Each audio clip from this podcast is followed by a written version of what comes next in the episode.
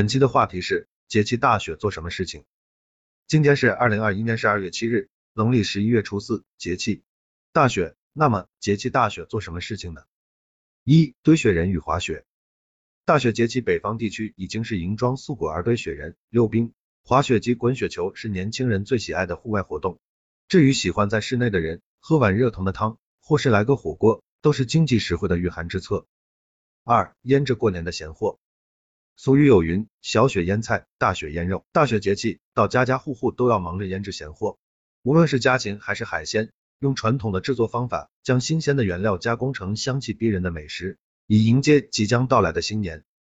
三观赏风荷。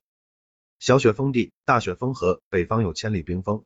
万里雪飘的自然景观，南方也有雪花飞舞漫天银色的迷人图画。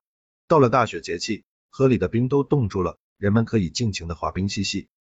四、大雪进补，羊肉驱寒滋补，益气补虚，促进血液循环，增强御寒能力。羊肉还可以增加消化酶，帮助消化。专家建议冬天食用。羊肉进补可以和山药、枸杞等混搭，营养更丰富。喜欢我的朋友可以点击屏幕上方的订阅，关注我，定期更新。